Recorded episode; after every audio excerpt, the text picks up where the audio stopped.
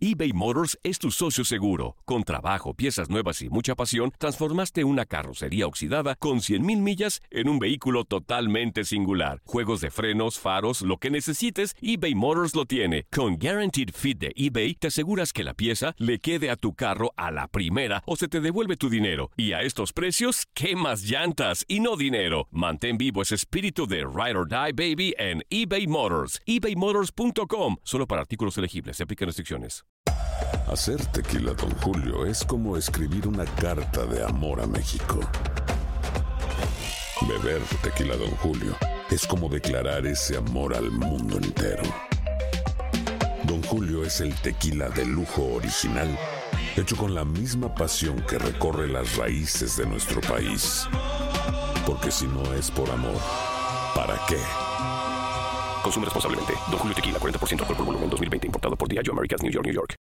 This is the story of the one. As a maintenance engineer, he hears things differently.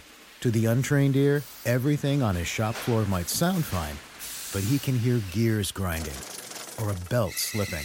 So he steps in to fix the problem at hand before it gets out of hand. And he knows Granger's got the right product he needs to get the job done, which is music to his ears. Call, clickgranger.com, or just stop by. Granger, for the ones who get it done. Lo mejor, lo más impactante, está por venir en Tu vida es mi vida. De lunes a viernes a las 8 por Univisión. Somos lo mejor en deportes. Esto es lo mejor de tu DN Radio, el podcast.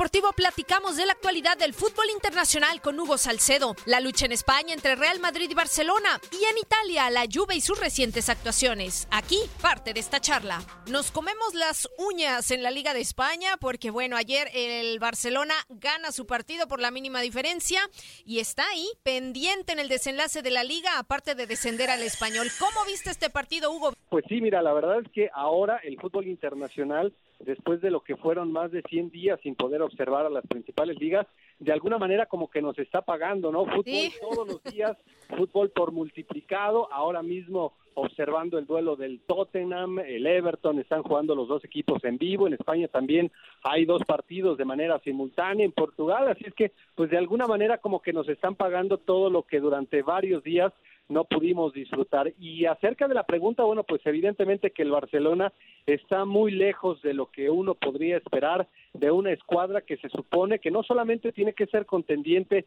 a nivel local, sino también a nivel europeo. Esta pandemia le ha pegado a jugadores que normalmente tienen un desempeño extraordinario y también es la confirmación de alguna manera de que la plantilla del Barcelona se está haciendo claramente vieja, porque Messi tiene 33 años, Luis Suárez es de la misma edad, Arturo Vidal, Gerard Piqué, esos cuatro jugadores ya están en 33 años y después jugadores por encima de los 30 Sergi Busquets es uno de los referentes y es uno de los jugadores más importantes, también ya rebasó esa edad, Rakitic tiene 32, así es que pues a mí me parece que ese plan de renovación del Barcelona está tarde. Lionel Messi tendrá seguramente una o dos grandes campañas, pero en algún momento evidentemente que su rendimiento va a empezar a bajar. Y qué va a suceder el día que no tengan en el mejor de los niveles al astro argentino, yo sinceramente no sé, pero sí estoy convencido que el Barcelona está actuando demasiado tarde y que cuando esto suceda se van a ver en problemas muy graves. No, bueno, ni que lo digas, Hugo. La verdad es que sí, porque Estoy de acuerdo contigo, hemos visto una especie de Messi dependencia, ¿no? En, en muchos momentos del Barcelona. Eh, yo no sé si podría equipararse esta situación, Hugo, al tema de que al Madrid, seamos honestos, cuando se fue Cristiano Ronaldo, le costó muchísimo. Yo creo que hasta ahora están todavía pagando un poquito eh, y no saben cómo eh, tapar ese gran hueco, ese vacío que dejó un jugador como Cristiano Ronaldo, que sin duda, pues te hace las diferencias, ¿no? Sí, sin duda. Y normalmente la dependencia de un jugador de estas características, pues es normal tener a un elemento como Cristiano en el Madrid, tener a un jugador tan eh, desequilibrante como Lionel Messi en el Barcelona, pues obliga a que ellos empiecen a resolver desde su calidad individual lo que en muchas de las ocasiones el resto de los equipos tiene que hacer a nivel colectivo y me parece que por ahí está la solución si el Barcelona y el Real Madrid ya no van a tener, en el caso del Real Madrid ya no lo tiene, y el Barcelona pues seguramente en un par de años no lo va a tener, por lo menos no en el más alto nivel a Lionel Messi, la respuesta está en lo colectivo, la respuesta está en que tres, cuatro, cinco, siete jugadores deberán de generar esos resultados que individualmente entregaba tanto CR7 como Lionel Messi y por eso estoy convencido que el Barcelona está tarde. En el caso del Real Madrid, pues naturalmente buscaron algunas alternativas y se encontraron con algunas otras que ya tenían en casa, porque pues evidentemente que el rendimiento que está teniendo el gato Karim Benzema, me parece que a todos nos está sorprendiendo, un gran delantero es, pero Oh, lo sí. que está haciendo en esta campaña es espectacular y después a nivel de figura mediática lo trajeron a Eden Hazard, esa fue de alguna manera la solución, no ha correspondido porque ni física ni futbolísticamente ha estado al nivel, pero por lo menos ya lo tienen ahí y yo estoy seguro que en algún momento no va a entregar los registros de Cristiano Ronaldo, pero sí va a ser la gran figura que normalmente veíamos tanto con su selección, incluso con gran participación en torneos como mundiales y Eurocopas, y desde luego también lo que hizo en el Chelsea. Siguiendo con el tema del Barça y del Real Madrid, a los dos equipos les queda relativamente un calendario con equipos sencillos. Al Real Madrid le hace falta enfrentar al Alavés, al Granada, al Villarreal y al Leganés, al Barcelona, el Valladolid, el Osasuna y el Alavés también. Yo creo que el, Barcel- el Real Madrid lo tiene complicado porque son cuatro partidos en 11 días, pero creo yo que el momento anímico también influye en el rendimiento de los equipos. Creo que ahorita el Real Madrid tiene todo por ganar y nada que perder y el Barcelona está en el escenario totalmente diferente, en lo anímico. Sí, la verdad es que el regreso al fútbol en la Liga Española pues nos ha ofrecido esa condición que claramente es favorable desde lo futbolístico, desde lo físico, desde lo anímico, en prácticamente todos los rubros que involucran el fútbol. En este momento es mejor el cuadro de Real Madrid. Sin embargo, el viernes va a tener una muy buena prueba, ¿eh? Ojo porque Marcelo no está, porque tampoco lo van a tener a Carvajal, no está Nacho que viene ya lesionado de tiempo atrás, el gran capitán Sergio Ramos es otra de las ausencias, así es que Zinedine Zidane tiene una muy buena prueba, seguramente va a jugar Mendy como lateral izquierdo, normalmente viene ya alternando con Marcelo, después regresa Varane en la defensa central y vamos a ver quién es el que lo acompaña, porque podría ser Casemiro, lo ha hecho en ocasiones, y el lateral derecho Eder Militao, o Militao, el brasileño, el ex hombre del Porto, jugar como zaguero central, y entonces que fuera Lucas Vázquez el lateral, con eso pues evidentemente el cuadro de Real Madrid sería muy ofensivo, porque no es su posición, ya lo ha hecho esporádicamente Lucas Vázquez de arrancar en línea de cuatro como un lateral derecho, así es que es una muy buena prueba, pero sí coincido plenamente, la actualidad le favorece claramente al cuadro de Real Madrid. Vamos a ver si esto no solamente tiene un impacto en la Liga de España, sino también puede llegar a trascender en lo que sucede en Champions, que también la tenemos a la vuelta de la esquina.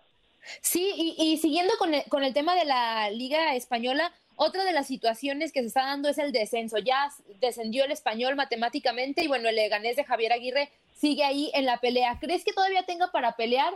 ¿Cómo ves el rendimiento de, del Vasco Aguirre como, como el técnico de este equipo? ¿Es un fracaso para el mexicano o no? ¿Tú cómo lo ves?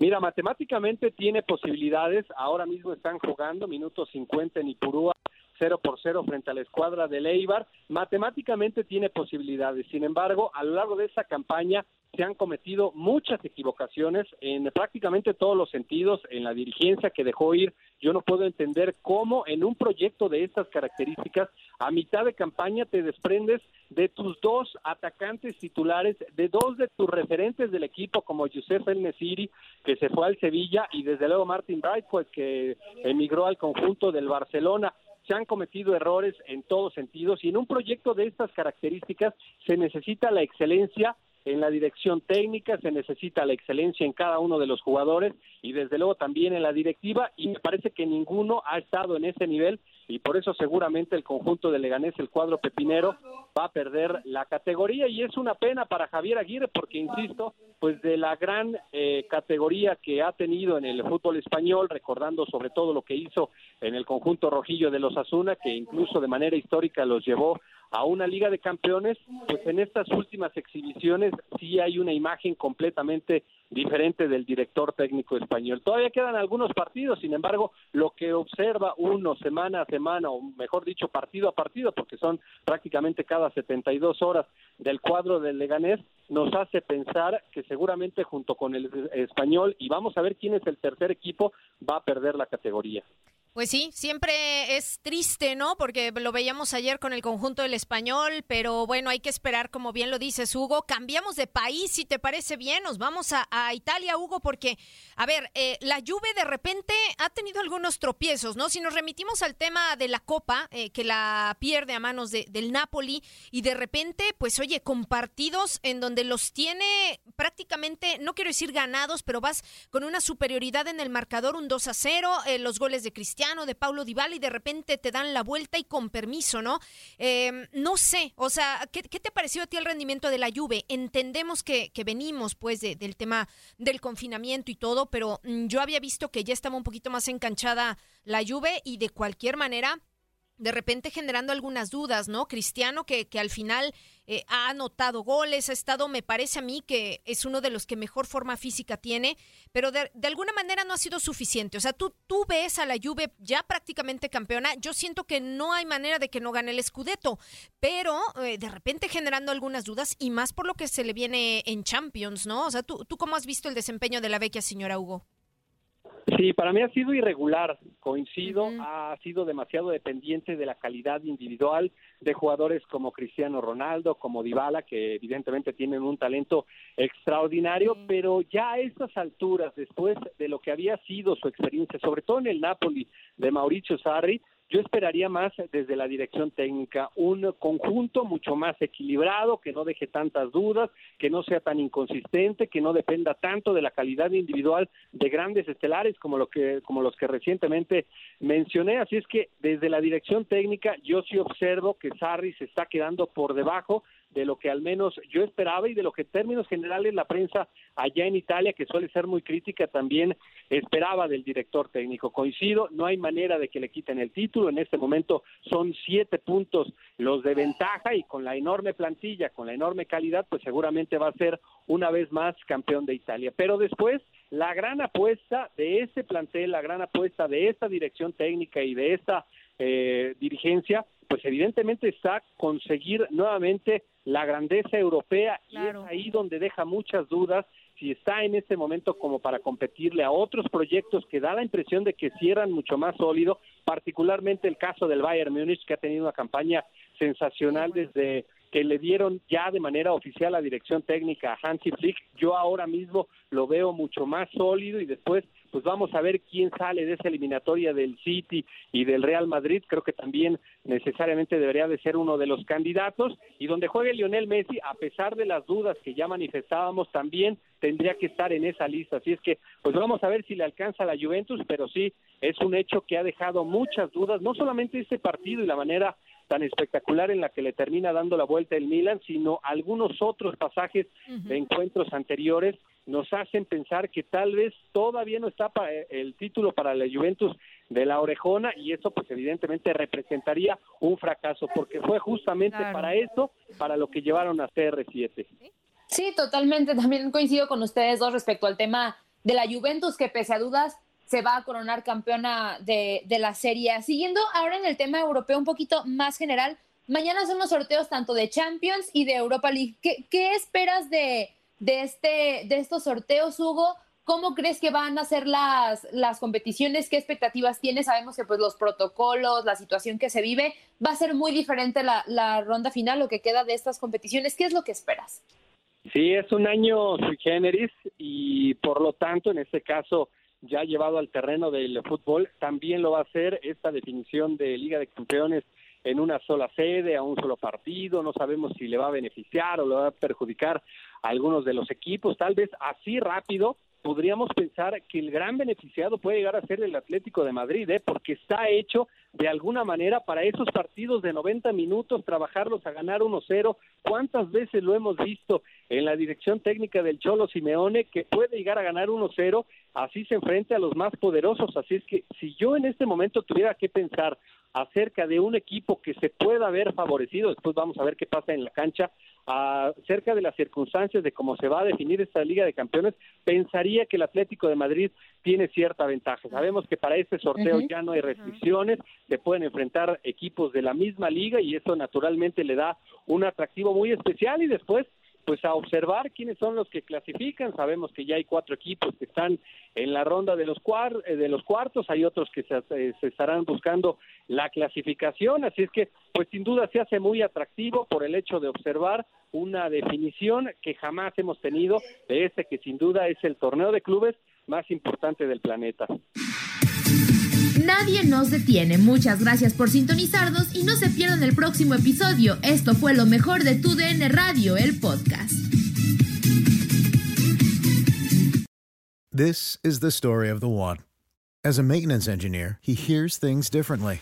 To the untrained ear, everything on his shop floor might sound fine, but he can hear gears grinding or a belt slipping. So he steps in to fix the problem at hand before it gets out of hand and he knows Granger's got the right product he needs to get the job done, which is music to his ears. Call, clickgranger.com, or just stop by. Granger, for the ones who get it done.